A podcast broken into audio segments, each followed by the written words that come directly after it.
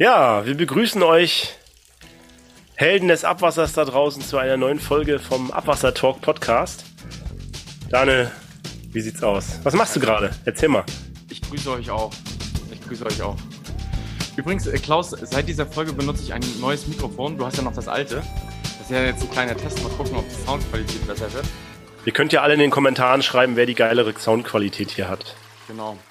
Vielleicht ja auch unser Gast. Nachher. Wer hat die, wer hat die bessere Stimme, genau. Ja. Also auch herzlich willkommen äh, von meiner Seite aus. Klaus, was hast du eigentlich die Woche erlebt und wo erwische ich dich eigentlich gerade? Na, du erwischst mich wieder zu Hause im Kinderzimmer. Ja, wir gucken heute Paw Patrol hier. Wir haben zu Gast noch zwei kleine Kinder von Anita, die kennst du. Und die gucken heute den neuen Paw Patrol Film. Ja. Cool. Und ich bin jetzt quasi dann ins Kinderzimmer umge umgezogen und darf mit euch Podcast aufnehmen. Du bist jetzt in einem anderen Raum als sonst. Nö, ich bin ganz normal. Ich mache es öfter hier oben im Kinderzimmer dann. Die Kinder sitzen unten vorm Fernseher und habe ich meine Ruhe. Ey, Klaus, das ist übrigens, das können wir ja mal an dieser Stelle verraten, das ist doch auch das Zimmer, wo ich mal, wenn ich bei dir war, geschlafen habe, oder? Das stimmt. Das ist aber jetzt das Kinderzimmer. Nicht mehr das Gästezimmer. So, ich dachte nur, als ich drinnen lag, was Die Gäste kommen jetzt in die Dunkelkammer. Okay, gut. Im Keller oder was? Ja, alles gut. Ja. Worum geht's eigentlich heute, Klaus? Ja, wir haben heute das Thema Gewässerökologie. Und ähm, unser Gast wird sich gleich selber ein bisschen vorstellen. Wir kamen dazu, und zwar gibt's ja dieses Mentoring-Programm von der jungen DWA. Und dann ruft mich da, oder ein junger Kollege schreibt mir und dann schreibe ich, ja, wo willst du denn gern äh, Mentor, äh, Mentor, was für einen Mentor brauchst du denn? Ja, ich will selber gern Mentor sein und will meine Erfahrung weitergeben. Und dann habe ich gefragt, was hast du denn so für Erfahrungen? Und habe ich gesagt, da müssen wir dich gleich äh, zu uns einladen in den Abwasser Talk Podcast, weil äh, ich glaube, das Thema Gewässerökologie, da hören wir gleich ein bisschen was zu, das ist ein cooles Thema. Und zwar ist unser Gast heute der Clemens Kunitsch. Ich hoffe, ich habe das richtig ausgesprochen. Ne? Vollkommen richtig, ja. Und ähm, ja, stell dich am besten mal selber ein bisschen vor, äh, wo du so herkommst, warum Gewässerökologie dein Thema ist. Und dann ziehen wir dir ein bisschen aus, die, aus der Nase. Wir kommen ja, wir muss man ja ehrlicherweise sagen, wir kommen ja aus dem Bereich Abwasser und mhm. äh, wir, ver wir verschmutzen eigentlich nur deine Gewässer die ganze Zeit. Ach, genau. So kann man das sehen. Und ich glaube, wenn wir hier ein bisschen, ähm, wie sagt man, Bewusstsein schaffen für die Problematik, die im Gewässer nachher entsteht, ist das vielleicht, vielleicht viele Zuhörer auch nicht so ganz verkehrt. Clemens. Da will ich nochmal so. einmal reingrätschen, ja. Klaus, ne, bevor dann der Clemens dran ist. Wir müssen an der Stelle nochmal sagen, ne, weil sonst fühlen sich die Abwasserbetreiber, die Kläranlagenbetreiber vielleicht auf den Schlips getreten. Das Ziel der Kläranlage ist es immer, das hattest du ja mal schön in einer Folge erklärt, das Abwasser bzw. das gereinigte Abwasser sauberer unter besseren Bedingungen wieder einzuleiten, als es das Gewässer gerade hergibt. Und jetzt, Clemens, it's your part. Herzlich willkommen. Stell dich mal vor, woher kommst du, was machst du und wieso bist du hier? Ja, nochmal ein schönes Hallo in die Runde. Ich freue mich sehr, dass ich hier wirklich mal die Chance habe, ähm, vor Abwasserexperten ähm, reden zu dürfen und mal aus Sicht der Hydrobiologie ähm, ein paar Infos zu geben. Zu meiner Person, ich bin noch recht jung, bin 25 Jahre alt, habe das Thema Gewässer schon früh für mich entdeckt. Ich bin im Kindheitsalter als Angler, als eigener Teichbesitzer und habe dann ab 2015 ein Studium damit begonnen, mich auch mit Abwasser zu beschäftigen. Also ich habe vorerst Hydrowissenschaften studiert an der TU Dresden, hatte Abwasser, äh, Siedlungsabwasserwirtschaft dort auch mit in der Vertiefung mit drin und Hydrologie und habe dann nach drei Jahren meines Bachelors mich dafür entschieden, doch in die Hydrobiologie einzusteigen und mehr die Ökologie zu verstehen, wie man letzten Endes dann die Gewässer schützen kann, wie man wieder einen naturnahen Zustand bei den Gewässern suggeriert. Und so habe ich dann 2018 damit begonnen, den Master Hydrobiologie an der TU Dresden durchzuführen und bin dann nach meinem Master gleich durchgestartet und durfte ähm, beruflich mich austoben, was ich jetzt auch immer noch mache und wirklich Maßnahmen am Gewässer planen, durchführen und ja, ich werde heute mal als Privatperson auftreten und aus dem Nähkästchen plaudern und ein paar Infos geben, wie Gewässerentwicklung aussehen kann, was vor allem auch ähm, wichtig ist bei der Abwasserreinigung, was man heutzutage schon erforscht hat, was in den Abwässern enthalten ist, also chemische Stoffe und vor allem der Einfluss auf die Hydrochemie, was passiert dann letzten Endes im Gewässer? Das ist also die Kernfrage. Ja, und das behandeln wir heute. Da freue ich mich sehr, dass ich eine Plattform Vielleicht nehmen wir das nochmal kurz, äh, Daniel, bevor, wo bist du denn jetzt beruflich eingestiegen noch? Wo, wo, wo arbeitest du? Bei der Landestalsperrenverwaltung okay. arbeite ich derzeit. Ja. Bei, bei der was? Ich habe das nicht ganz verstanden. Bei, bei der Landestalsperrenverwaltung, kurz LTV. Ach, Landestalsperrenverwaltung. Genau. Ich weiß gar nicht, was das ist. Aber das ist eine super Überleitung für Abwasser einfach geklärt. Was ist das? Die Landestalsperrenverwaltung ähm, ist ein Bereich, wir sind sehr, sehr vielschichtig. Wir sind für die Trinkwasserversorgung in Sachsen zuständig. Wir haben, betreiben viele Talwassersperren, was ja auch in dem Begriff LDV mit enthalten ist. Wir haben im Bereich auch Gewässermorphologie jetzt mit äh, enthalten, dass wir sozusagen als Gewässerunterhalter auch wirklich Gewässerentwicklungsmaßnahmen umsetzen und entsprechend der Wasserrahmenrichtlinie die Gewässer in einem guten Zustand ähm, manövrieren und entwickeln ja, es ist sehr, sehr vielschichtig und wird auch in Zukunft ähm, noch breiter aufgestellt. Also es ist auch ein Wachstum gegeben, fachlich gesehen. Ist das eure Bibel, die Wasserrahmenrichtlinie? ähm, kann man fast so sehen. Also die eigentliche Bibel, meine Bibel ist das Wasserhaushaltsgesetz und das okay. sächsische Wassergesetz. Aber die Wasserrahmenrichtlinie ist ein wunderbarer, ähm, naja, Rahmen, wirklich ein Rahmen, der uns Druck verleitet. Also wir haben Druck dadurch. Wir wissen, wir müssen daran arbeiten. Und vor allem auch unsere, unsere Nachbarländer haben auch denselben Druck, sodass auch Kooperationen viel, viel besser funktionieren. Wir können Grenzgewässer sehr gut bearbeiten, etc. Also es ist ein wunderbares Instrument, was Gott sei Dank ins Leben gerufen wurde. Da kann man mal die EU loben in dem, in der Hinsicht. Wenn, wenn du sagst Druck, also ich, ich verstehe ja Wasserrahmenrichtlinie immer so, man nimmt einen Fluss und, bet, und bet, bezieht das ganze Einzugsgebiet von diesem Fluss in sich, nicht länderspezifisch oder so, sondern flussspezifisch, Flusseinzugsgebietsspezifisch. Was, äh, also man nimmt den ganzen Fluss und was will denn die Wasserrahmenrichtlinie jetzt erreichen zum Beispiel? Warum macht euch das Druck? Hm. Wir haben, ähm, wir haben das Ziel, den natürlichen Zustand bei Gewässern zu erreichen oder das natürliche Potenzial ähm, letzten Endes bei Gewässern, wo wir wissen, die sind so anthropogen beeinflusst, die sind ausgebaut, die sind im städtischen Bereich. Wir können hier keinen naturnahen Zustand suggerieren. Die werden ein natürliches Potenzial als Zielebene ähm, fokussieren.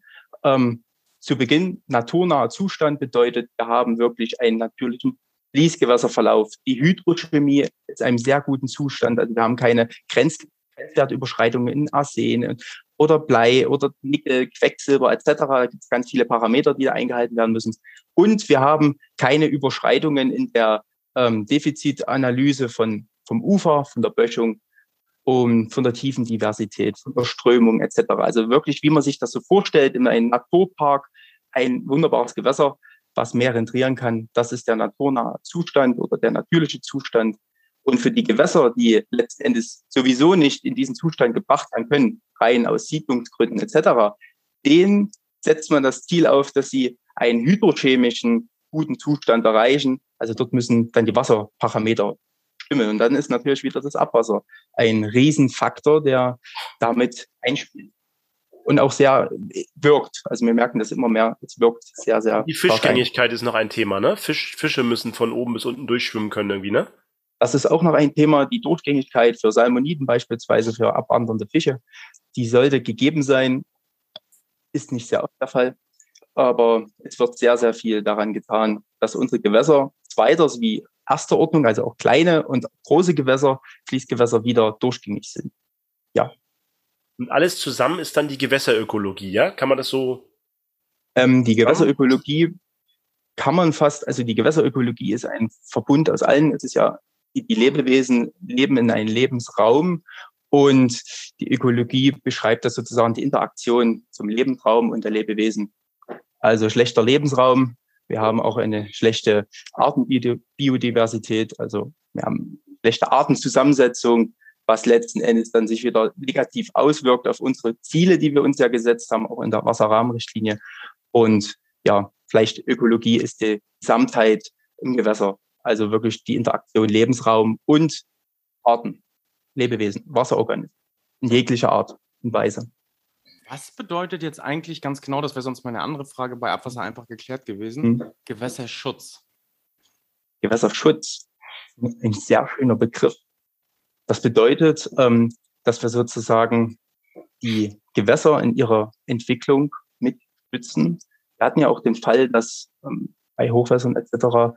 der natürliche Gewässerverlauf, der sich dadurch ergeben hat, wieder zurückversetzt wurde. War Stand der Technik vor 15, 20 Jahren. Und Gewässerschutz ist jetzt, dass wir wirklich schauen, natürliche Strukturen, Uferabbrüche beispielsweise oder ähm, Kolke, also Vertiefungen im Gewässer wirklich zu schützen, dort nicht, nicht einzugreifen, dann die Natur walten lassen, Gewässer walten. Das ist äh, der Gewässerschutz letzten Endes, den wir da betreiben aus Sicht der Wasserrahmenrichtlinie.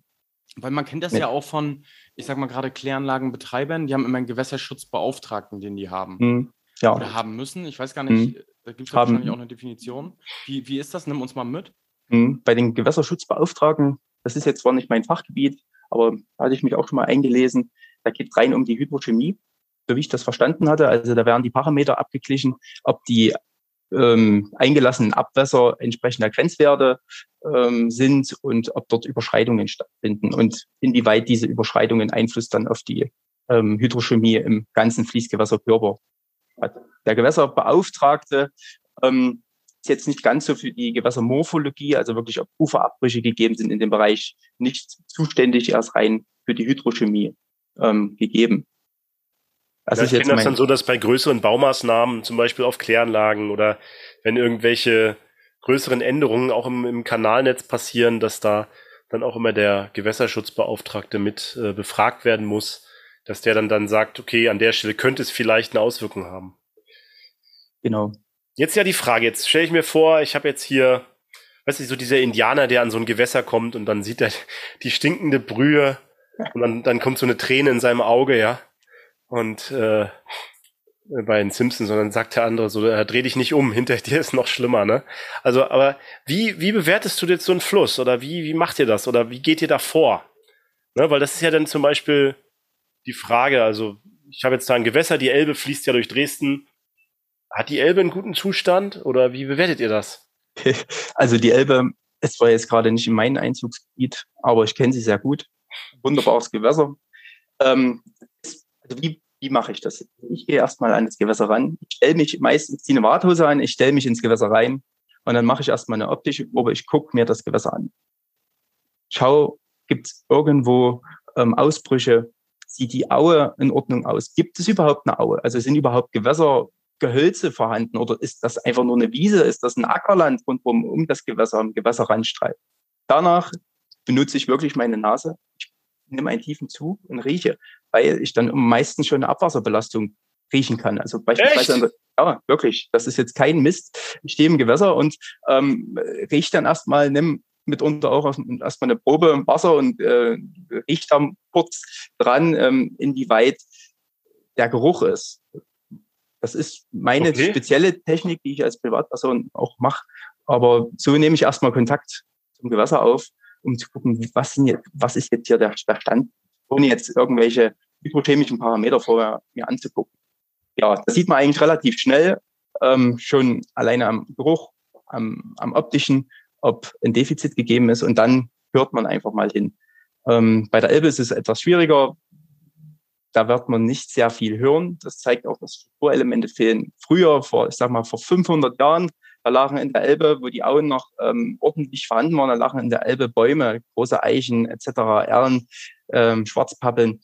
Und die haben auch eine Geräuschkulisse erzeugt, auch in der Elbe. Das ist heutzutage nicht mehr so. Ich stehe auch im Gewässer und höre dem Bach oder dem Fluss zu. Und je mehr es rauscht und platscht und plumpst, desto mehr weiß ich, dass auch Strukturelemente vorhanden sind. Aber sehr oft stehe ich im Gewässer und man hört gar nichts, weil sie begradigt sind, weil keine Struktur drin ist. Ja. Riechen, Hören, Sehen sind meine ersten mhm. Kurzeinschätzungen. Und ja, vielleicht zur Elbe. Die Elbe wird, äh, ist ein sehr politisches Gewässer. Mein, also das ist jetzt meine private Meinung. Der Elbe ist noch lange nicht in einem guten Zustand. Das hat sich auch in den hydrochemischen Analysen gezeigt. Ähm, da ist noch viel Potenzial gegeben. Ähm, ja, die Anzahl an nachweislichen Stoffen in der Elbe ist sehr beängstigend. Die liegt bei knapp über 1000 Stoffen. Ähm, die, manche Überschwemmungsgebiete sind rote Zonen. Da Da darf ein Acker, heißt? Rote Zone bedeutet kein Ackerbau, keine Viehzucht, nichts. Weil da irgendwelche Sachen versickert sind, die den Boden und so weiter. Okay. Richtig. Sind dann Giftstoffe, Dioxin beispielsweise, die bei Menschen äh, mutagen wirken, also wirklich ins Erbgut eingreifen und vielleicht äh, beispielsweise bei schwangeren Frauen ähm, Missbildungen ähm, vom Fötus ähm, hervorrufen können. Oder Mineralöle etc. Also da, da ist die Liste sehr, sehr lang da ist noch eine riesen Hausaufgabe ähm, für die äh, Dresdner und für die Elbliebhaber, dass die Elbe dann auch im hydrochemischen ähm, Bereich in einen guten Zustand kommt. Ja.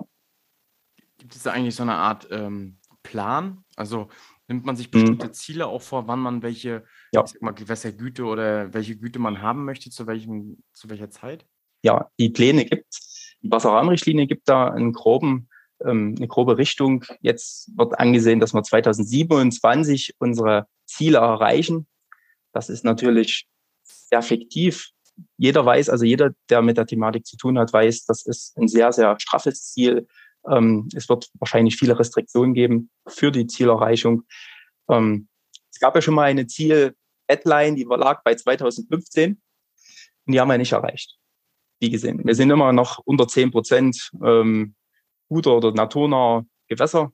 Also wir Solange haben, alle das Ziel reißen, kann ja. keiner, man kann ja nicht alle einsperren. Das ist das, so ein bisschen das, das, äh, was ich so ein bisschen das Gefühl manchmal habe, dass alle die anderen angucken, machst du was? Ah, du machst auch nichts, dann muss ich ja auch noch nicht. So habe ich manchmal so das Gefühl. Vermute, das ist vergleicht immer mit, mit einer exponentiellen Funktion. Wir machen ja viel Grundlagenforschung. Wir fangen jetzt an zu verstehen, welche Maßnahmen passen zu welchem Fließgewässerkörper. Die, die Abwassertechnik wird immer sensibler, immer besser. Wir haben bessere hydrochemische ähm, ähm, Basiswerte. Also es wird immer besser. Ich denke mal, an irgendeinem Zeitpunkt wird es so sein, dass es dann signifikant nach oben geht, auch mit der Umsetzungszahl, dass wir mehr Erfolge auch erkennen am Gewässer. Das dauert seine Zeit. Ein Gewässer braucht seine Zeit, um auch natürlich ausbreiten zu können. Und vor allem auch, man sagt immer, der Zeitgeist, der Zeitgeist der Bürger, die draußen ähm, am Gewässer leben, der, der wächst auch mit. Er muss mitwachsen, weil wir bei einem naturnahen Gewässer, äh, bei einer naturnahen Gewässergestaltung ja auch ganz andere Nat äh, Flussbilder haben, die für den Bürger mitunter unvorstellbar sind. Da wird gesagt, oh, das sieht unordentlich aus, das ist kein normaler Zustand, das gab es vor 20 Jahren nicht so einen Zustand etc. Also es ist ein Riesenwachstumsprozess. Aber ich bin der festen Überzeugung, es wird exponentiell dann nach oben gehen. Also ich möchte keine Jahr Jahreszahlen nennen, aber ich werde es noch erleben, denke ich. Aber jetzt habe ich mal noch eine Frage zur Elbe. Mhm. Ne? Jetzt sind wir sehr, sehr bei der Elbe gerade gelandet. Mhm ich bin ja auch unmittelbar an der Elbe oder nicht, nicht, bin ich unmittelbar an der Elbe, sondern die Flüsse, die jetzt meine Kläranlagenbetreiber betrifft, das sind Flüsse, die dann direkt wieder in die Elbe leiten. Äh, mal eine Frage jetzt zur Elbe. Jetzt gab es ja bestimmte genau. Hochwasserereignisse. Jetzt sagst du, okay, die Gewässergüte der Elbe ist noch nicht perfekt. Haben die damit auch was zu tun oder ist das total egal? Wenn es jetzt ein Hochwasser gibt, ich stelle mir das so vor, dann wird erstmal alles überschwemmt und das fließt mhm. ja auch irgendwie zurück, wieder in einen Fluss zurück der dann gar nicht mehr seinen ökologischen Zustand haben kann, wie vorher. Hm, also die Hochwasser ähm, wirken erstmal temporär hydrochemisch. Also wenn man jetzt Wasserproben nehmen würde, würde natürlich zur Hochwassersituation ein schlechteres Bild sich abzeichnen. Danach kommt es ja wieder zu Absorption, Adsorptionsprozessen, die äh, Giftstoffe etc. Et adsorbieren an kleinen Sedimentpartikeln. Also das Wasser reinigt sich ja wieder selber. Wir haben ja nur eine Umverlagerung des Problems. Durch das Hochwasser wird, ja auch wieder altes Sediment auf die äh, Oberflächen aufgetragen, aufgebracht und dort verbleibt es. Viele Stoffe sind persistent, also die lassen sich nicht bauen, sie bleiben dort für immer oder haben eine sehr lange Halbwertszeit, ähm, so dass wir eine Verlagerung des Problems eigentlich auf die Aufflächen haben, ähm, was derzeit auch noch mit betrachtet wird. Kann ich aber sagen, ist ein, ist ein sehr, sehr spannendes Feld, auch politisch spannendes Feld, ähm, was jetzt zwar nicht in meinem Fachbereich liegt, aber ich weiß, dass dort viele, viel, viel Spannung herrscht. Ähm, an sich die ähm, Hochwässer, also man sieht das eigentlich relativ gut, dass ähm, das Gewässer sich nach kurzer Zeit wieder einpegelt, auch hydrochemisch. Und ja, da muss man halt sehen, die Grundbelastung ist ja gegeben, die auch wieder durch das Sediment äh, begründet ist und auch durch die kontinuierlichen Abwasserabgaben und auch ja, Industrieabwasser etc. Auch von technischer Seite muss man ganz ehrlich sagen, ist noch sehr viel Handlungsbedarf. Ich denke, das Problem liegt nicht ganz so auf der deutschen Seite. Das ist jetzt meine private Meinung. Das hat jetzt nichts mit meiner beruflichen ähm, Ausrichtung zu tun. Ähm, ja, da wird es noch ein Problem auf tschechischer Seite geben, weil dort ähm, manchmal Stoffe mit eingeleitet werden. Ja, alles, was da wegfließt, ist ja nicht mehr mein Problem. Richtig, richtig. Ja. Das ist ein ja. lang bekanntes Problem. Aber das ist ja immer das Problem, ne? wenn das Wasser da hinten wegfließt und ich weiter oben mein Trinkwasser hole, ist ja alles gut. Das habe ich jetzt auch schon ein paar Mal gehört, das Argument, äh, wo natürlich nicht ganz abzutun ist. Wenn da jeder so denkt, dann sind die ganz unten in Hamburg ganz schlimm dran. Oder ja. Oma. Ja, aber jetzt hast du ja gesagt, riechen, äh, hören, sehen, fühlen. Ne? Du bist ja dann rangewartet in deiner Warthose im Gewässer. So, dann haust du die Angel rein und also wenn kein Abwasser vorhanden ist, haust du die Angel rein und holst einen Fisch erstmal raus. Oder wie? Du musst ja dann auch zählen, wie viele Fische drin sind. Oder wie macht man das dann? Oder. Stelle ich mir jetzt so vor, oder, oder macht man dann mit einem Kescher einen Liter Wasser raus und guckt? Oder also für die Einschätzung der Fischartendiversität, was für Fische wirklich vorkommen, ob die Leitarten vorkommen, ähm, da berufe ich mich immer auf die sächsischen Befischungen, die von der Fischereibehörde durchgeführt werden. Das wird im Rahmen der Wasserrahmenrichtlinie kontinuierlich kontrolliert. Also periodisch werden die Gewässer Stück für Stück an bestimmten Befischungsstrecken immer wieder abgefischt und dann hat man eine Vergleichsreferenz. Wie sind die ähm, Artenzusammensetzungen? Wie sind die äh, Fischzahlen, also die Abundanzen? Ähm, Gibt es da ähm, Trend, einen Trend, den man erkennen kann, also eine Verschlechterung oder eine Verbesserung? Das wird alles ähm, von der Fischereibehörde durchgeführt, ähm, so dass ich leider nicht das Klick habe, selber Befischung durchzuführen. Ich könnte es machen. Ich habe den Bedienungsschein dafür gemacht und ich habe auch zu Studentenzeiten viele Befischungen auch an der Elbe mit gemacht. einer normalen Angel gemacht? Nein, nein, das wird äh, mit einer Elektrofischanlage, Fischfanganlage gemacht, wo man wirklich ähm, mit Strom befischt. Das ist ein Genehmigungs, äh, das muss genehmigt werden von der Fischereibehörde. Das ist keine legalisierte Fischfangmethode für die, die jetzt freudig ähm, aufspringen, für die Angler. Also das muss genehmigt werden. Also Dynamit auch nicht, ne? Das haben ähm, die Russen früher genommen. Ganz das schlecht. Aber jetzt, jetzt sind wir ja der Abwassertalk. Genau. So, jetzt hab, hast du uns ein bisschen was zur Gewässerökologie, was da so wichtig ist, erklärt, äh, Wasserrahmenrichtlinie. Jetzt stell, jetzt, jetzt haben, fühlen wir uns ja Dan und ich wahrscheinlich schon ein bisschen schlecht, dass du Abwasser direkt riechen kannst im, im Gewässer. Was ist denn dann deine Alternative? Wie würdest du, oder was würdest du jetzt so einem Abwassermenschen raten, äh, äh, oder warum sind die besonders schlecht oder, oder hm. wie ist das, wie seht ihr das als Gewässerleute? Hm. Ich muss ganz ehrlich sagen, ich bin da kein, ich bin kein Gegner von den Abwasseringenieuren, von den Siedlungsabwasserwirtschaftler, weil ich, ich habe selber ja auch studiert. Ich weiß, was für Restriktionen gegeben sind. Und die, die, die Abwässer, die ja eingeleitet werden, sind, sind ja trotzdem durch Grenzwerte definiert. Es wird ja kontrolliert. Ähm, wir haben hier nur eine Problematik, dass wir noch nicht auf den Stand sind, dass wir überall die vierte Reinigungsstufe mit enthalten ist. Also wir geben Stoffe in das Gewässer mit ein, ähm, die wirklich signifikant wirken. Da denke ich an Hormone, da denke ich an Drogen, da werden wir bestimmt nochmal vertiefend eingehen können, die wirklich ökologisch wirken und ähm, Restriktionen mit sich ziehen, die ein Abwasserbetreiber überhaupt nicht mit seinen drei Reinigungsstufen auf dem Schirm haben kann und auch nicht bewältigen kann. Das, also den Punkt sehe ich, da gibt es kein Gegeneinander. Wir können nur miteinander. Ich bin immer ganz froh, wenn wirklich Abwasserbetreiber mit uns kommunizieren und uns auch Daten geben oder uns Tipps geben. Und aus diesem Grund bin ich da immer sehr, sehr sachlich und äh, relativ neutral, weil ich weiß, was sie einleiten dürfen, wie die Grenzwerte grob sind. Ich sehe immer nur ein bisschen Restriktionen und da trifft man mich an einen wunden Punkt, wenn es um Papierfabriken gibt oder geht. Die haben ja mitunter selber, oder die müssen das ja selber vorbehandeln, das Wasser. Und dort haben wir eine Riesenproblematik mit der Temperatur. Die ja. gesetzlich definiert ist, maximal 35 Grad. Das ist für kaltwasserliebende Organismen einfach der Tod. Und ich sehe das ja oft am Gewässer. Dort haben wir auf alle Fälle viel, viel noch zu besprechen, inwieweit wir in Zukunft mit sowas umgehen. Da ist eher die stoffliche Belastung zweitrangig. Da geht es eher mehr um die Temperatur. Und die Temperatur ist im Sinne des Klimawandels eigentlich auch ein ganz hochwichtiger Parameter, den wir betrachten müssen. So kann ich eigentlich nur sagen, dass ich da sehr neutral rangehe, sachlich, um dann auch erstmal, naja, ähm, Gemeinsamkeiten zu finden. Das Weil sind auch ich, direkt Einleiter ins Gewässer, richtig? Also die ja, entnehmen richtig. Wasser und ja. die bringen das Wasser wieder zurück. Richtig, richtig. Das wird wieder direkt eingeleitet und ja, hoffentlich vorbehandelt. Mhm. Ja, ist immer warm, ne? Weil es kostet ja Geld, das weiter runterzukühlen, ne? Ja. ja. Wie siehst du das eigentlich mit Indirekteinleitungen? Also ich sag mal jetzt ein Kläranlagenbetreiber mhm. leitet was ins Gewässer ein und hat gewisse auch Papierbuden oder keine Ahnung, irgendwelche anderen Indirekteinleiter in seinem System. Wie sieht man das? Hm.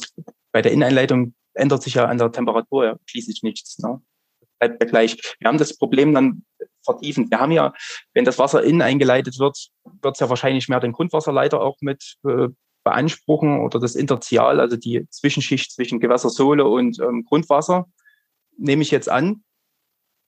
Wenn Na, er meint, äh, Daniel meint was anderes. Daniel meint äh, Indirekteinleiter, das sind alles die, die ihr Abwasser halt auch nicht in den Fluss einleiten, sondern indirekt über die Kläranlage in, in, äh, ins Gewässer. Ne? Die, die Kläranlagen sind die Direkteinleiter und indirekt ist dann, wenn ich nicht direkt ins Gewässer, sondern indirekt übers Kanalnetz zur Kläranlage ins Gewässer gehe. Mhm. Dann ist halt die Kläranlage die, die das dann ausbaden müssen, ne? Weil was die dann halt für Abwässer haben, ne? Das ist natürlich dann eine Herkulesaufgabe. Also wenn, wenn ich überlege, dass dann ja vier Papierfabriken mit angeschlossen sind an, einer Siedlungsabwasserkläranlage, vielleicht noch von der Stadt. Also ist vielleicht die bessere Variante, weil wir die Temperaturen ein wenig beeinflussen können. Kommt darauf an, wie die Verweilzeit ist und der biologische Abbau in der Kläranlage ist, war ja auch wieder Wärme entsteht und vor allem auch, wo die Anlage steht, ist es mit beschattet. Teilweise kennt von der Abwasserkläranlage in Kaditz, die ist äh, voll besonnt. Also dort die, die Abwasser, die, die Setzbecken, die stehen voll in der Sonne und haben eine gewisse Zeit auch, wo sie sich aufwärmen können. Das denke ich mal, das ist ein sehr, sehr spezifischer Einzelfall, aber etwas besser als die Direkteinleitung. Also ich kenne es im Erzgebirgskreis, da wird direkt eingeleitet. Wenn man jetzt mal so ein Beispiel hat, äh, man hat 400 Liter pro Sekunde Durchfluss und 200 Liter pro Sekunde nimmt die Papierfabrik und leitet dann wirklich 200 Liter pro Sekunde wieder Abwasser ein und das in einem warmen Zustand, das ist jetzt ein bisschen übertrieben, auf 50 Prozent warmes Wasser wieder rein, dann ist natürlich der Einfluss größer, als wenn man das über eine kommunale Abwasserkläranlage nochmal ähm, ein bisschen abdämmt. Und so ein, Kommun so ein kommunales Gewässer, was du gerade sagst, was hat das normalerweise für eine, für eine Temperatur? Fünf Grad oder? Hm, das ist ganz unterschiedlich. Also in den Mittelgebirgsflächen, wenn man jetzt mehr an das Gebirge geht, Richtung Erzgebirge, dann sollten, ich rede jetzt von den Sommertemperaturen, die sind ja mit am interessantesten, reden wir so unter 17 Grad Celsius. Ähm, die Temperatur, wenn man jetzt aber wieder Richtung Leipzig geht, wieder Richtung Mittelsachsen in den flacheren Bereich, da sind wir leider schon ab Mai mitunter bei Temperaturen von 18, 19 Grad, 20 Grad. Ich hatte letztes Jahr eine Befischung miterleben dürfen. Da waren wir bei der Zwickauer Mulde bei 21 Grad und das im April. Mhm. Um, ähm, und wenn man jetzt überlegt, dass äh, kaltliebende Salmoniden oder allgemein kaltliebende ähm, Wasserorganismen, jetzt nehme ich mal die, die Esche raus, die brauchen eine Temperatur von unter 15 Grad Celsius, um abzuleichen. Ähm, und wenn natürlich in ihrer Laichzeit, ähm, die bis Mai mitgeht, ähm, natürlich Temperaturen von über 15 Grad Celsius erreicht werden, dann kann man ja das sich ausmalen, wo die Reise hingeht. Dann weiß sie noch nicht, wann Winter ist, oder? Oder, oder ja. Die wartet wahrscheinlich daraus, wenn es kalt wird und dann geht's Aber los. Die sind, die sind natürlich an ihre Temperatur angepasst oder die, die Reproduktionszyklen, die passen sich natürlich auch etwas der ähm, Temperatur an. Aber diese Bereiche, die Laichbereiche, die sind natürlich über Jahrhunderte, haben sie sich die sich etabliert und die werden natürlich durch solche Warmwetterereignisse oder Einleitungen beispielsweise gestört. Also wenn ich jetzt denke, dass wir zwar gute klimatische Bedingungen haben, ein, ein relativ kaltes Jahr, und wir haben aber eine Abwasserkläranlage, die einen hohen Wasseranteil, erwärmten Wasseranteil eingibt, dann kann das auch mit beeinflussen. Also das gerade im Winter, das darf man auch nicht vergessen, die Papierfabrik produziert auch im Winter weiter. Und im Winter bringen wir dann warmes Wasser in den Fluss ein, der drei Grad Celsius hat. Würdest du sagen, die ersten drei Reinigungsstufen, also ich jetzt zum Beispiel gibt es ja im Bodensee immer diese Diskussion, dass die Fische schon viel zu klein sind, weil sie gar nicht mehr genug äh, in Anführungsstrichen Abwasser oder, oder Verschmutzung bekommen mit diesen Phosphaten und so, Daniel? Äh, mit diesen Phosphorwerten, die wir ja chemisch rausfällen, weil das ja auch ein Trinkwassersee ist. Bei uns ja, also ich wohne ja in Baden-Württemberg. Und ähm, würdest du sagen, dass wir da manchmal bei der ersten bis dritten Reinigungsstufe zu gründlich sind und dann die vierte vielleicht vernachlässigen? Kann das sein? Oder, oder ist das, ist das ein Gerücht von den Fischern, dass die nur einfach größere Fische haben wollen da am Bodensee? Also der Bodensee, da muss ich jetzt auch an die Trickkiste greifen. Das hat ja meines Erachtens auch ein Nährstoffproblem. Ähm, also ist ein sehr nährstoffarmer See. Und die haben ja auch Neophytenprobleme. Also das Stichlegen ist dort extrem vorhanden, der jetzt auch ähm, die Fisch, die normalen Fischbestände dort ähm, herabsinkt. Sie haben auch eine in, invasive Muschel dort mitgegeben. Das sind Faktoren, die spielen damit ein. Die werden wahrscheinlich auch wegweisend sind. Man muss ja sehen, die Abwasserkläranlagen sind anthropogen erzeugt. Das ist, das ist ja unsere Erfindung, das haben wir gemacht. Das gab es vor 500 Jahren nicht. Das gab es nicht. Die, die Nährstoffeintragung gab es einfach nicht. Und dann darauf zu argumentieren, dass vor 50 Jahren die Bestände besser waren, weil mehr Nährstoffe drin waren, das kann sein.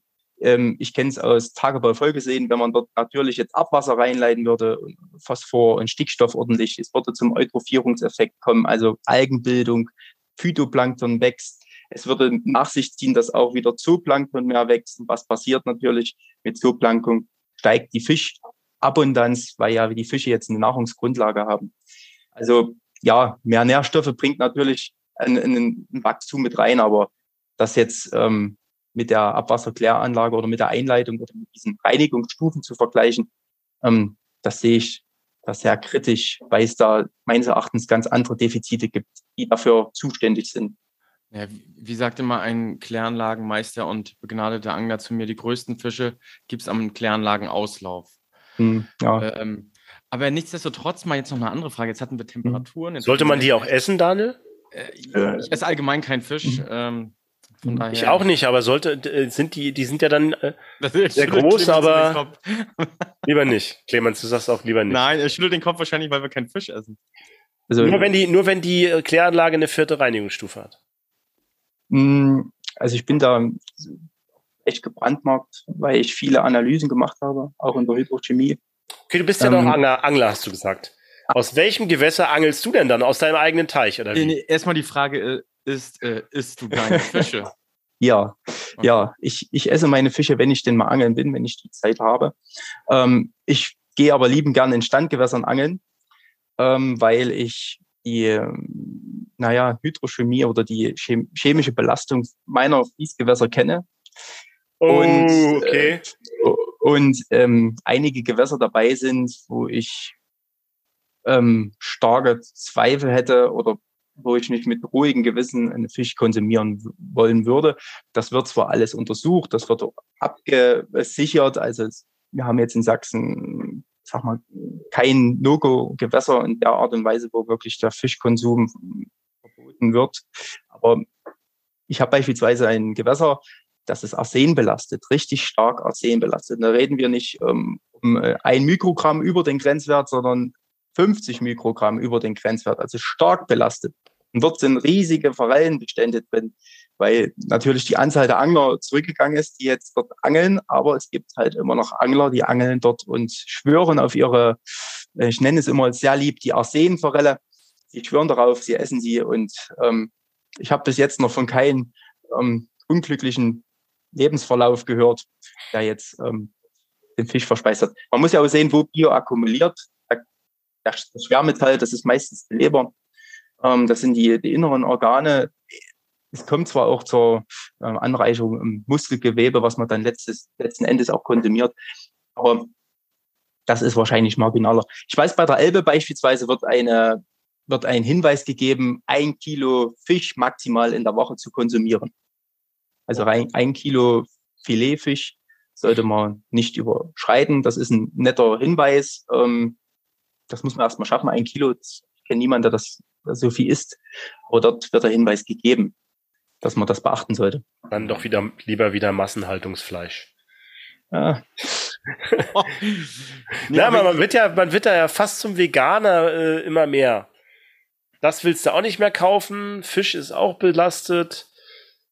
Ne, den Wels am Ende der Kläranlage darf ich auch nicht mehr essen. Hm. Eier darf ich auch nicht mehr essen, weil die Küken gekillt werden. Das ist schwierig. ja. ein schlechtes Gewissen dabei. Ja, ein bisschen. Ne? Hm. Aber äh, das, das führt so im, im Supermarkt zum Beispiel, da ist man dann schon dabei und aus, aus einer Fleischtheke im Supermarkt kaufe ich mir nichts mehr. Ne? Oder, oder da würde ich mir auch keinen Fisch kaufen, den würde ich mir auch lieber, weiß nicht, in die Ecke kaufen oder keine Ahnung. Aber, Aber ja, gut. Vielleicht als, äh, um das Konsumthema Fisch abzuschließen, man darf ja nicht vergessen, wir haben ja wunderbare Teichwirte, ähm, gerade in Sachsen. Wir sind ja das Land, das Bundesland des Karpfens auch mit und da wird Fisch produziert, der meines Erachtens in einer sehr guten Qualität ist. Den kann man natürlich nutzen, den würde ich auch immer kaufen, weil bei den Teichwirten ist doch mehr Kontrolle drin. Die, wir haben ganz andere Zuflüsse, die haben mitunter einen Quell, den sie nutzen. Da ist jetzt kein Abwasser reingelaufen oder da ist auch keine Industrie in der Nähe gewesen etc. Ähm, da kann man schon ganz getrost ähm, seinen Fisch konsumieren und zum Glück gibt's ja genug Teichwirte, die das, die durch, durchgekämpft haben und das mitmachen. Jetzt hast du ja noch was von, äh, von Drogen gesagt, ne? Genau. Wo sind, die, wo sind denn die geilsten Partyforellen? in, in, in unseren Gewässern. Kannst du, kann man das sagen? Wo die meisten Drogen oh, bei uns in den Gewässern doch, sind, oder? Doch, mir, also das, das klingt wirklich. Darfst du nicht sagen, ne? Sonst wollen die alle das Wasser von da trinken. Oh, da, da, also da kann ich Ihnen, ich sage jetzt das Gewässer und dann sage ich Ihnen, warum Sie das nicht trinken können. Also das Gewässer, was mir sofort einfällt, ist die Chemnitz. Wie ich das gelesen hatte, ist die Stadt Chemnitz ein sehr drogenlastiger ähm, Bereich in Sachsen. Die Leute sind gut um, drauf. Die Leute sind äh, gut drauf da. Äh, ja, ich weiß, es ist halt eine hohe Belastung an Heroin. Und ich denke, Heroin ist keine Partydroge. Ähm, das ist okay. äh, wahrscheinlich ja dann die, die Hardcore-Droge ähm, schlechthin. Und Kokain wird sehr oft auch mit gefunden. Ähm, ja, das ist natürlich alles in dem Abwasser noch mit enthalten wird teilweise ja nicht mit abgebaut, ist ja logisch, weil auch Verweilzeiten nicht ausreichen, weil halt Reinigungsstufe fehlt, die vierte.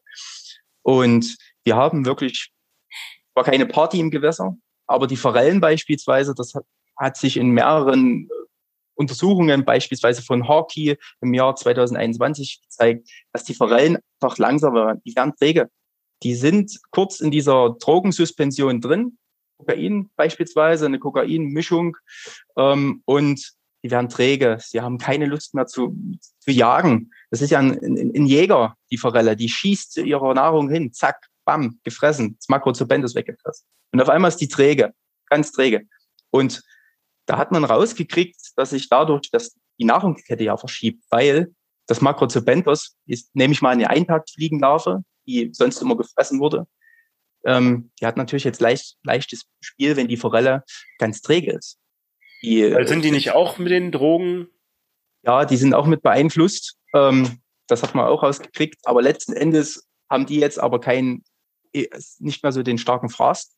Das heißt, die bilden sich wieder mehr aus. Die Forelle hat aber wieder Probleme, ähm, ihren Nahrungsbedarf zu decken, weil sie natürlich ja evolutorisch an diese, an diese Umwelt angepasst ist letzten Endes äh, minimieren wir unsere Population dadurch. Und ich möchte behaupten, wir haben das auch in den Fischungen, zeigt sich das etwas ab, dass die Forellenpopulation jetzt nicht den besten Stand hat, ähm, wie es eigentlich sein sollte, nach den Vorge Vorgaben für eine Bachforellenregion. Ja, also wir haben einmal die Verlangsamung, ähm, ein riesen fataler äh, Verlauf für den Aal beispielsweise, der ist dann in so in so ein Stadium, dass seine Leber versagt, die Fettreserven, die er sich anfrisst, um seine Laichwanderung in den Saragossa-See dann durchzuführen, die werden verbraucht. Und letzten Endes erreichen die nicht mal das Reproduktionsalter. Und so kommt es dazu, dass wir den Aal beispielsweise in solchen Gewässern dann wirklich, wirklich an die Kehle gehen und ihn von der Agenda streichen können. Da gab es mal ein wunderbares äh, ein wunderbarer Versuch in England. Da hat man mal das äh, Glastonbury Festival untersucht und an dem Festivalgelände verlief ein Bach ein relativ na, mittelgroßes Gewässer. Und man hat vor dem Festival Proben genommen und danach. Und die Konzentration an Drogen, an Kokain und Heroin waren so hoch, dass man gleich auch bei den gefangenen Aalen, die wir Wochen später dann genommen, herausgefangen hat, sofort eine, äh, ja, eine Beeinträchtigung der Organe gesehen hat. Also das hat sofort gewirkt und zwar eine punktuelle äh, Zugabe der Drogen und vor allem, wenn man die, den Zeithorizont sieht, ein Festival, das geht eine Woche. Eine Woche sind die, der, der Urin der, der Tanzwilligen wird eingeflossen in das Fließgewässer und schon kann man bald sagen, also die haben in, der, in dem Paper davon gesprochen, dass dieser Aal an dieser Stelle aussterben könnte durch diese eine punktuelle ähm, Einleitung. Okay. Hm. Das ist krass, was so kleine Sachen so großen Einfluss haben auf das Gewässer, ne? Das, ja. Wie ist denn das? Ist das gut so, wie wir heute in die Gewässer einleiten von den Kläranlagen? Wir haben ja meistens so, äh, vorne läuft konstant Wasser rein und hinten läuft konstant Wasser raus. Sollte man das anpassen anhand der Tageszeit, Jahreszeit, äh, hm. was auch immer? Macht sowas, kann, es macht, würde sowas einen Erfolg bringen oder sagst du da, nö, ist egal? Also das macht, das ist eine sehr, sehr gute Frage. Da würde ich vielleicht wieder die Temperatur reinnehmen. Also für mich als Hydrobiologe würde es Sinn machen, wenn ich jetzt weiß, okay, mein, mein Einleitungswasser vom Abwasser liegt bei 25 Grad, von meinem Fließgewässer ist er jetzt derzeit bei 12 Grad, etc., weil wir jetzt noch in der Frühlingsphase sind, als Beispiel. Und wir könnten das durch die ähm, Reduzierung des ein, der Einleitung ein bisschen minimieren, diese Temperaturunterschiede. Ähm, das wird so lange kann man wahrscheinlich das Wasser nicht zurückhalten, aber ich meine, so im Tageszeitverlauf, ob das irgendwie, wenn ich jetzt sage, ich muss ein halbes Jahr das Wasser zurückhalten, das kann ich natürlich auch nicht machen. Aber, ja. Den Abläufen würde ich dort, äh, also sehe ich da jetzt nicht so viel. Mir, mir, fällt immer übrigens spontan, oder mir fällt mhm. das immer ein, immer wenn du davon sprichst, von der Temperatur und die Einleitung ins Gewässer, mhm. fällt mir immer irgendwie äh, die, also die, die Wärmenutzung, beziehungsweise mhm. die äh, Abwasserwärmegewinnung äh, ein, die man mhm. vielleicht noch nutzen könnte dann in dem Bereich. Ne? Hm? Klaus, vielleicht das, auch nochmal ein spannendes Thema für. Also da gab es hier in Baden-Württemberg letztens Riesendiskussionen auf unserer DWA-Tagung. Also speziell auch in Baden-Württemberg haben wir ja schon viele, viele vierte Reinigungsstufen. Und mhm. da war die Diskussion, ob man nicht am Ende der, der, der Kläranlagen, da wo das Wasser dann in die Gewässer eingeleitet wird, einfach noch Wärme wieder rauszieht. Mhm. Ne? Und äh, dann irgendwie nutzbar macht. Mhm. Wie kalt sollte es denn sein?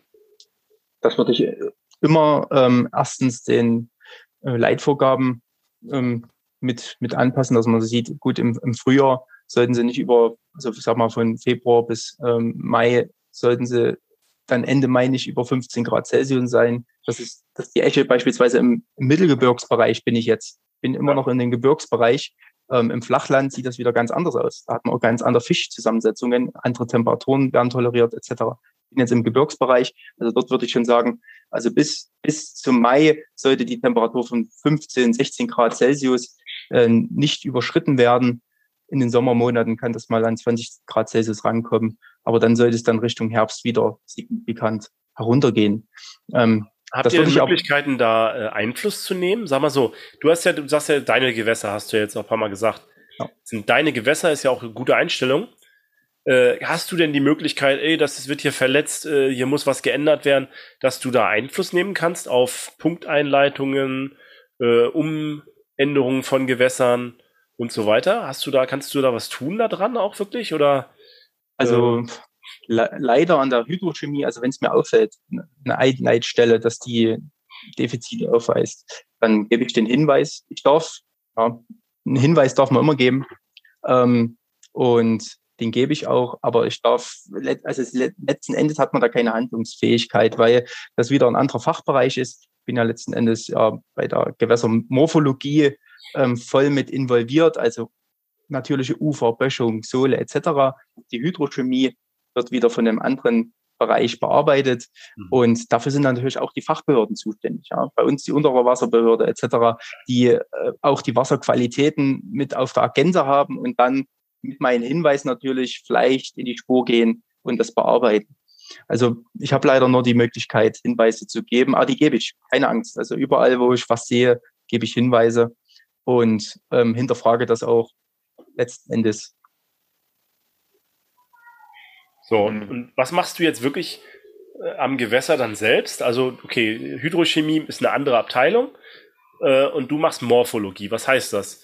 Du nimmst einen Spaten und gräbst dann das Ufer um, dass es wieder anders ist? Oder wie kann man sich das vorstellen? Ich mache das jetzt so, so äh, laienmäßig, formuliere ich das jetzt, aber erklär uns das mal.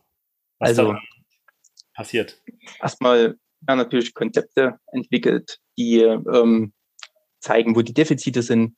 Beispielsweise, wir haben Uferverbau im Gewässer, also Defizit Uferverbau. Wir müssen den Uferverbau rausreißen. Das wird nicht mehr mit den Spaten gemacht, das wird mit großen Geräten mitunter gemacht, also mit Baggern, 5 Tonnen Bagger, 12 Tonnen Bagger etc. Da gibt es fast keine Grenzen. Also in meiner Gewässermorphologie behandle ich dann die Ufer. Ich schaue mir an, wie müssten sie eigentlich natürlich sein. Ähm, verbaut ist, verbaute Zustand ist natürlich der schlechteste Zustand. Das versuche ich immer wieder rückwirkend ähm, zurückzubauen oder zurückbauen zu lassen. Und dann letzten Endes ist auch noch ein Hauptteil meiner Aufgabe, dass wir, oder ich versuche das persönlich immer wieder Struktur einzubringen. Viele machen das so, die äh, bauen das, äh, den Verbau raus und dann ist das für, für die, die die Maßnahmen zu Ende. Weil wir haben ja den Verbau rausgenommen. Aber nee, das, es muss noch weiter gedacht werden. Es werden Strukturelemente eingebaut, Bruchsteine beispielsweise.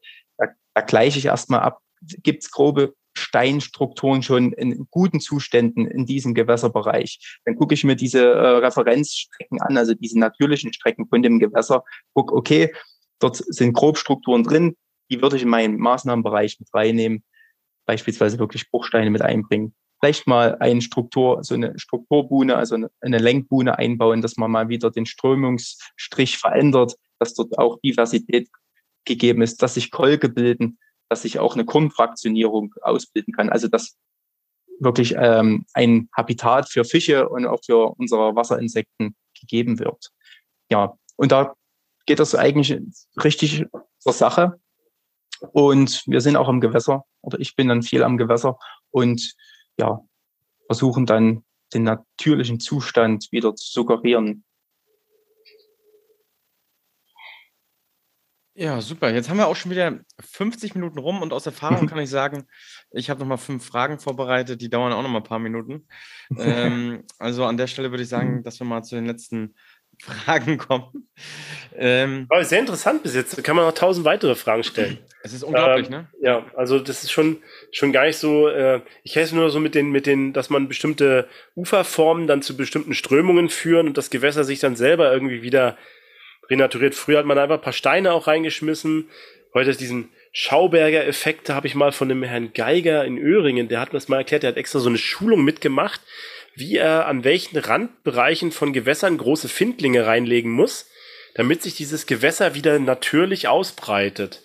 Und haben, so richtig so mit Bagger sind die da zwei Wochen reingegangen und haben dieses Gewässer dann neu ausgebaut und haben sich vorher einen Plan gemacht, wie das aussehen soll. Und das war, war sehr interessant, das mal anzuhören, das, was man da alles so mit so einem Gewässer machen kann.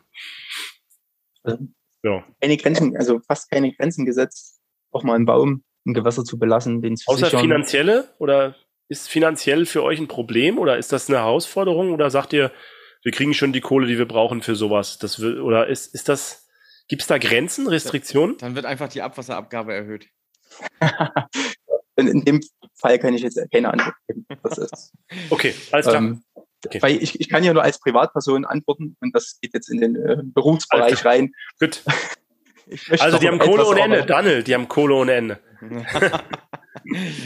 ähm, ja, aber jetzt äh, kommen wir doch zu den fünf Fragen. Äh, das sind auch persönliche Fragen, also keine Angst. Ähm, jetzt haben wir auch viel über Temperatur und so weiter gesprochen. Aber was sind aus deiner Sicht neben der Temperatur die wichtigsten Parameter für die Einleitung in ein Gewässer von einer Kläranlage? Wichtigsten Parameter. Ähm, vor einigen Jahren war das noch der Phosphorgehalt für mich, weil ich habe das so beigebracht bekommen, dass der, der ein hoher Phosphorgehalt ähm, die Eutrophierung mit anheizt, steigert. Also ich schaue immer noch auf die Phosphorwerte und Stickstoffwerte. An Stopp, ne? Nimm uns mal mit, was die Eutrophierung ist. Okay, Eutrophierung, okay. Das ist ähm, mal ganz plakativ gesagt die Veralgung. Die Veralgung des Fließgewässers. Also wir haben ja eigentlich Wiese, Sande, wir haben Grobstrukturen, das ist alles in Bewegung. Und wenn es eutrophiert, kommt es dazu, dass sich ein Algenteppich bildet. Faseralgen sind das mit, mitunter. Ähm, Im Fachbegriff redet man vom Periphyton. Und diese, das deckelt einfach das Gewässer ab. Es gibt auch mitunter, dass sich Algen ähm, wirklich Phytoplankton, also Schwebealgen mitbilden, blaue Algen etc. Das ist dann der ganz äh, schlimme Fall auch mit. Aber ich sehe es ja auch, dass unsere Gewässersohle einfach veralgt durch die äh, erhöhten Nährstoffgrundlagen, ähm, die wir dort hat. Okay. Hm. Ja, das sind also, also, zwei Parameter, die ich mit betrachte. Und jetzt gucke ich auch immer mal noch mit ähm, Schwermetallbelastung mit rein, das Quecksilber ähm, in, in, in Parameter, den ich angucke, angucken würde, weil der sehr toxisch wirkt bei Fischen. Ja, an sich, mich würde jetzt noch interessieren, der Hormongehalt von der Antibabypille, das kann man ja alles bestimmen, aber das sind halt keine Standardparameter. Das kriegt mhm. man ganz schwer raus. Das, wär, das würde mich nur interessieren. Wir beschäftigen uns halt noch mit dem Thema Rattengift, weil wir damit viel zu tun haben, weil über die Regenüberläufe halt viel von diesem Rattengift aus dem Kanal in die, in die äh, Flüsse dann auch äh, eingetragen wird. Und da gibt es ja auch große Untersuchungen, dass sich das auch ansammelt. Ne? Hm. Aber Daniel, du wolltest weiter fragen. Ja, ich, ich hätte jetzt so die Parameter Nitrat und äh, Nitrit oder so noch erwartet, aber ist ja auch äh, hm. egal. Könnte man, also ja, Nitrat, Nitrit ist ja hoch ähm, diskutiert worden, ähm, wie sich dann die Nitritwerte ähm, entwickeln im Gewässer. Ist ein totales Fischtoxin, Nitrit. Ähm, ich muss aber sagen, in meinem Bereich habe ich da jetzt noch keine Restriktion erlebt, dass es zum Fischsterben kam oder dass wir irgendwo ähm, im Hinblick der Bio biologischen Komponente oder ähm, Qualitätskomponente genau ähm, ja, irgendwelche Probleme hatten. Aber an sich sollte man auf alle Fälle im, im Blick haben, also zu hohe Nitratwerte, ähm, wenn es mhm. dann doch zur Nitritbildung kommt, dann Jetzt haben wir ja gemerkt, du kennst dich ziemlich aus mit den, mit den Parametern und äh, wie die Gewässer allgemein, in welchem Zustand die sind. Jetzt nenn uns doch nochmal drei Geheimtipps. Wir haben jetzt schon einmal gehört, aus welchem Gewässer du kein Fisch essen würdest. Nenn uns doch mal drei Gewässer in Deutschland, äh, aus der wir oder aus dem wir äh, Fische ganz in Ruhe essen können. Ganz mm. unbedenklich. Fließgewässer oder Standgewässer? Mach so, wie du denkst. ähm, Standgewässer. Ich kann dann den Stürmtaler See sehr empfehlen. Kennen Sie den? Den Stürmtaler See? In Leipzig, das ist ein Tagebaufolgesee. Mhm. Ähm, und ist ein, ein, ein, Touristenmagnet und ist ein sehr, sehr guter See, rein von der Hydrochemie, ein sehr ähm, attraktiver See. Sehr fischarm, also man kann nicht viel fangen, aber wenn man was fängt, dann ist es zu empfehlen, auch kann man den auch genießen. Ich kann, mal eine, ich kann mal übrigens hm? eine kleine Anekdote erzählen. Ich habe mal mit äh, Freunden äh, einen Roadtrip gemacht durch Deutschland, hm. auch durch andere Länder, auch schon verschiedene Roadtrips damals gemacht. Und äh, dann sind wir in Leipzig äh, angekommen. Das war irgendwie schon nachts und wir wollten dann irgendwo, weiß ich nicht, noch hinfahren, uns irgendwas mieten, haben nichts mehr gefunden und wollten dann, ähm, wollten dann Zelte aufschlagen. Mhm. Und dann schlagen, da haben wir so einen Baggersee gefunden. Ne? Irgendwo sind wir in den Wald reingefahren, haben dann einen, See, einen Baggersee, das war wie, das war so ein, vielleicht ist das auch der See, den du gerade beschreibst. Ne? Da waren wir dann an so einem Platz, und das müsst ihr euch so vorstellen, das ist wie so eine Steilküste. Und unten im Tal war dann dieser, dieser See. Das war wie so ein, ja, so ein, so ein, so ein Talsee, keine Ahnung. Und es war einzigartig und dann stand da dieses Schild Naturschutzzone. Mhm. Und äh, von dem einen Kumpel, die Mutter, die arbeitet äh, bei der Naturschutzbehörde. Und da haben wir die angerufen, ob wir hier zelten können. Mhm. und dann hat sie gesagt, mach das bloß mhm. nicht. Mhm. Mach das bloß nicht und dann sind wir weitergefahren. Äußerst mutig in so einem Gebiet zu zelten. Das ja, haben wir auch nicht gemacht, aber das war echt ein richtig mhm. guter Anblick. Ich habe jetzt gedacht, jetzt kommt die Story und du, ihr zeltet dann doch und sind dann im Knast gelandet und so, aber ihr habt einfach nicht da gezählt. Also die Story geht übrigens noch weiter. Wir sind ja. dann ein Stückchen weitergefahren in einem Wald, haben dort gezeltet. Und dort, dann seid ihr in den Knast gekommen. Ja, pass auf, dann kam der Jäger und hat uns vertrieben am nächsten Morgen. Und äh, dann haben wir uns noch festgefahren und die Schlussanekdote war, dass der Jäger uns rausziehen musste, der uns davor zusammengeschissen hat. Aber naja, ähm, so war das vor zehn Jahren. Damals. Als genau. das Gras noch grün war, der Himmel noch blau. Genau. Ich kann ja übrigens mal ähm, ein Bild reinsetzen ähm, von dem See. Ich habe, glaube ich, noch Bilder, wo ich damals äh, an dem See bei Leipzig stand. Ähm, Hast du eigentlich ja. schon ein Bild von uns gemacht, Daniel? Nee, das kommt gleich noch. Solltest du vielleicht noch machen. Okay, das war jetzt ein Tipp. Äh, vielleicht äh, fallen dir noch welche ein und dann schreibst du oder sagst du nochmal. Aber jetzt kommen wir nochmal zur nächsten Frage. Ähm, was hältst du eigentlich von der Idee? Die gibt es ja auch schon, äh, gereinigtes Kläranlagenwasser wieder direkt dem Geil. Grundwasserspiegel zuzuführen. Also im Sinne von maximaler äh, Gewässerschutz. Gar nicht ins Gewässer einleiten. Versickern lassen ins Grundwasser. Das ist ein sehr interessanter Ansatz. Ähm, man darf nicht vergessen, dass das Grundwasser fast vergleichbar mit unserem Fließgewässer ein Riesenökosystem ist. Wir haben viele Grundwasserorganismen, die wir betrachten müssen, ähm, die letzten Endes auch wieder, die sind noch temperaturempfindlicher, weil die Temperaturen von 9 bis sagen wir, 14 Grad Celsius maximal tolerieren. Da müssen wir echt, da müsste man sehr, sehr scharf gucken, inwieweit man nun dann das Ökosystem Grundwasser oder den Lebensraum Grundwasser beeinflussen. Aber ich weiß, da wird, wird gerade vom ähm, ähm, Bundesministerium für Umwelt viel erforscht, inwieweit ähm, das Einfluss nimmt. Ich kann nur sagen, wir müssen auf die Temperatur achten und ähm, auch die einzuleitenden Stoffe wieder um. Weil letzten Endes, wenn das Grundwasser, wenn die Organismen nicht ordentlich funktionieren, ist die Selbstreinigung des Wassers erstmal schon geringer. Das bedeutet dann letzten Endes, das Wasser, was im Grundwasser eigentlich normal gereinigt wird, kommt etwas ungereinigter wieder in das Fließgewässer. Dort diffundiert es ja wieder durch das Interzial in den Fließgewässerkörper. Letzten Endes ist es wieder, man zieht den Rattenschwanz wieder mit. Ähm, du, und Daniel, du musst, du musst wirklich richtig Reuse machen. Ne? Das Abwasser so reinigen und dann wieder ins Trinkwassersystem einspeisen. Dann macht es Sinn. Okay. Hm. Da werde ich nächstes Mal bei der Frage noch ein bisschen genauer. Ähm, okay, haben wir verstanden. Jetzt, was würdest du sagen äh, für den Gewässerschutz? Hm. Ähm, öffentliche oder private Kläranlagenbetreiber? Oh, das ist eine sehr schöne Frage. Haben wir im Studium Stunden diskutiert darüber. Also, ich bin ganz ehrlich.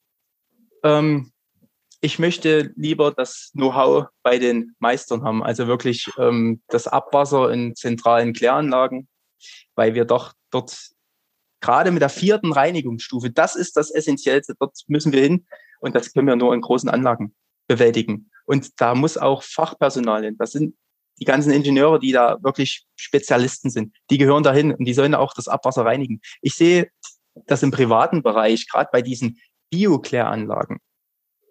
Bei aller Liebe, wir müssen doch ganz ehrlich sein, die Werte, die kontrolliert doch kaum jemand. Und wenn, dies, wenn das einmal im Jahr kontrolliert, das ist doch völlig trivial. 364 Tage läuft das Wasser so rein und wir haben ganz viele punktuelle Quellen sozusagen oder Einflüsse im Gewässer. Und wenn ich jetzt mir überlege, okay, diese ganzen punktuellen können wir zentriert in einer großen Anlage sehr, sehr gut klären und sehr, sehr gut behandeln und geben es dann an einer Stelle wieder gereinigt rein, ist es aus meiner Sicht effektiver als die ganzen punktuellen ähm, Kleinkläranlagen, die manchmal sehr, sehr gut reinigen. Es gibt auch Musterbeispiele, wo das herrlich funktioniert. An den anderen Beispielen, da geht das schon los, wenn dort zehn Omas mit in dem Block wohnen und dort in diese Bio, äh, in diese biologische Kläranlage mit rein urinieren. Das haut die ganze, den ganzen Biorhythmus in dem System durcheinander, durch die Medikamente etc. Und das zerstört ja wieder die Reinigungskraft. Also leiten wir dort das blanke Abwasser rein. Keiner kontrolliert es. Ich sag mal, in so einem großen Abwasserunternehmen kon kontrolliert ja jemand auch die Abwasserwerte. Wir haben ja doch die volle Kontrolle. Also ich muss ehrlich privat sagen, einzelne Kläranlagen, ähm, wenn sie denn funktionieren, okay, aber ich bin mir sicher, dass das nicht ganz so ja, optimal verläuft. Also deswegen. Vielen Dank für dieses emotionale Statement. Ja. Und wer kennt sie nicht? Die zehn Omas um die Ecke. ihr lacht. Also ich weiß. Also ich, ich, glaube, das ist auf jeden Fall ein Thema, was Clemens, äh, wir haben es ja heute schon mehrmals hinter uns, Niklas triggert. Also da, das ist, ja, ich fand das auch sehr gut. ähm, an der Stelle ähm, machen wir mal weiter. Also ähm, wir haben ja auch verschiedene Systeme, ne? Misch- und Trennsysteme. Wofür wärst du in dem Sinne? Hm. Uh, uh, uh. Misch- und Trennsysteme. Ich weiß, also ich würde da vielleicht erstmal noch fragen wollen, wie seht ihr dann die Hochwasser-Mischwasserentlastung? Die ist in solchen Systemen, das ist ja mit beim, beim System gibt es keine Hochwasser-Mischwasserentlastung. weil du ja einen Regenwasserkanal hast, wo das Regenwasser gesammelt wird und im Schmutzwasserkanal fließt wirklich nur Schmutzwasser. Das heißt, du hast keine beim Trennensystem keine Mischwasserentlastung. Okay, das sehe ich ein bisschen kritisch da, wenn, wenn wir keine Trennung haben bei Ab Regenwasser, okay, klingt erstmal, muss man nicht behandeln, alles gut. Aber es kann ja mitunter auch, ähm, wenn es jetzt von der Straßenabwasser ist.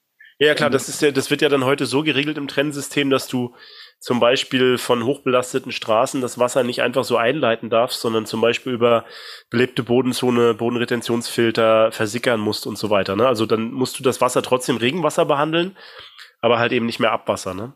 Also Hintergrund der Frage ist ja zum Beispiel, ähm, es gibt ja Vor- und Nachteile im Mischwasser, Mischwassertrennkanal.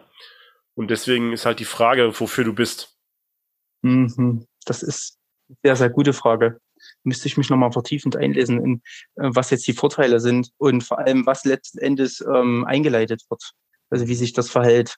Ähm, das Brennsystem klingt mir ist mir schon mal sympathischer, weil wir dort nochmal, wenn das wirklich vorbehandeltes Regenwasser ist oder naja, fast atloses Regenwasser ist, dann haben wir natürlich eine wunderbare Ableitung. Da weiß ich nur nicht, wie sich das im Hochwasser ähm, verhält, wenn wir dann zack, zack das Wasser wieder ableiten lassen ähm, aus den ja, versiegelten Flächen. Aber an sich so eine Trennung ist nicht schlecht, ist natürlich aus Betreibersicht stimmt besser, weil man ja dann das wirklich belastete Wasser, die, die Menge ein bisschen reduziert und das besser kalkulieren kann oder bessere Reinigungsverfahren anwenden kann. Also wenn wir dann letzten Endes durch dieses Verfahren, durch dieses Trennungsverfahren bessere Abwasserwerte suggerieren kann, dann lieber so ein Trennverfahren.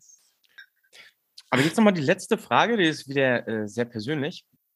Welches Wasser trinkst du privat? Aus der Leitung, aus PE-Wasserflaschen oder aus Glaswasserflaschen? Also ich trinke grundsätzlich Leitungswasser. Grundsätzlich. Das schon seit Jahren, weil hat mehrere Gründe. Es ist erstmal viel besser untersucht als alle anderen Wasserressourcen. Also Mineralwasser wird beispielsweise maximal einmal im Monat untersucht. Ähm, das normale Quellwasser, das, das, können, das wird fast gar nicht untersucht. Ähm, also wir haben den größten Schutz oder die beste Kontrolle in der Trinkwasserversorgung. Also deswegen trinke ich es. Und vor allem PPE-Flaschen, ja, PPE ist krebserregend und löst sich wunderbar im Wasser. Also alle Menschen, die jetzt ihr, ihr, ihr, ihre Cola trinken oder ihr Wasser aus Plastikflaschen, gerade aus solchen weichen Plastikflaschen, denen kann ich nur raten, hören Sie sofort damit auf. Ähm, das PPE ähm, verbleibt in den, das ist ja ein Weichmacher, der ist in dem Plastik enthalten und der löst sich über Jahre. Ich weiß nicht, haben wir die Zeit? Ich könnte noch eine kleine Geschichte dazu erzählen, eine ganz kurze. Na klar, die ist als Outtake dann mit drin. Ja, ähm, die. Für alle, die jetzt, für alle, die jetzt Gänsehaut haben, ne, schalten aus. Ansonsten der Rest bleibt dran. Genau. Ähm, vielleicht eine kleine Geschichte. Wir, ähm, wir hatten in der Familie mal eine Bauphase und da haben wir noch Wasser aus Plastikflaschen getrunken, wohl bemerkt. Und ich hatte mal als junger Stift die Plastikflasche oben im, im Dachboden vergessen. Und die lag dort zwei Monate in der Sonne. Und nach zwei Monaten ähm, ergriff, mich, ergriff mich der Durst und ich dachte, ja, ich muss was trinken und sehe die Flasche dort voll noch. Das ist mein, mein Glückstag. Bin dort hingegangen, habe die aufgemacht, die hat auch noch geklackt, es war noch verschlossen. Und habe zum Glück noch mal vorher dran gerochen. Das hat nach Aceton gerochen. Bin dann runter zu meinem Vater und habe gesagt, sag mal, ist ganz schön mutig, hier so eine volle Trinkflasche mit Aceton hinzustellen im Sommer.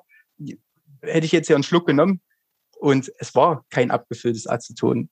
War einfach mal Wasser, was zwei oder drei Monate in der Sonne stand, in einer Plastikflasche. Also seitdem war ich sehr, sehr, sehr, sehr. Das ähm, kann ich gar nicht glauben, dass diese Konzerne wie Coca-Cola nicht unser Bestes wollen. Nee, das kann ich das auch kann nicht ich gar nicht glauben. Die wollen was? doch nur, dass wir Party und Stimmung und Spaß haben und was Net Nettes trinken. Genau. Deswegen an dieser Stelle sei gesagt, äh, trinkt euer Bier aus Glasflaschen. da trinkt ihr es ja auch nicht aus PI-Flaschen. Also von daher, ähm, ja, vielen Dank, Clemens, dass du mit dabei warst. Willst du noch irgendwas den Zuhörern mitgeben? Ja, sehr gern. Also, was ich nur mitgeben kann, wir sind eine Gemeinschaft, Biologen, Siedlungsabwasser, Ingenieure etc. Wir sind eine Gemeinschaft und wir haben ein Ziel. Wir wollen ja unsere Gewässer gut übergeben für die nächsten Generationen. Also ich bitte Sie, einfach entspannt zu bleiben, wenn doch mal ein kritischer Biologe ankommt oder eine Biologin. Seien Sie ruhig, kommen Sie ins Gespräch und wir wollen ja alle an einen Strang ziehen, letzten Endes. Und es geht auch nur gemeinsam. Ich kann nicht ohne Sie überleben in meinem Fachbereich. Ich brauche die Abwasserbehandlung. Es geht nicht ohne diese. Und deswegen, es muss eine Symbiose stattfinden und die gibt es ja zum Glück schon. Und deswegen mein Appell, bleiben Sie da standhaft und haben Sie immer ein offenes Ohr, damit wir gemeinsam vorankommen in der Wissenschaft und auch in der Umsetzung. Alles klar. Clemens, mit 25, ey. Echt. Gutes Schlusswort. Finde ich auch. Klaus, du brauchst gar nichts mehr sagen. Also, aber deine letzten Worte. Hm. Ja, Pantarei, Leute. Das Wasser fließt immer bergab. Bis dann. Ciao. Ciao.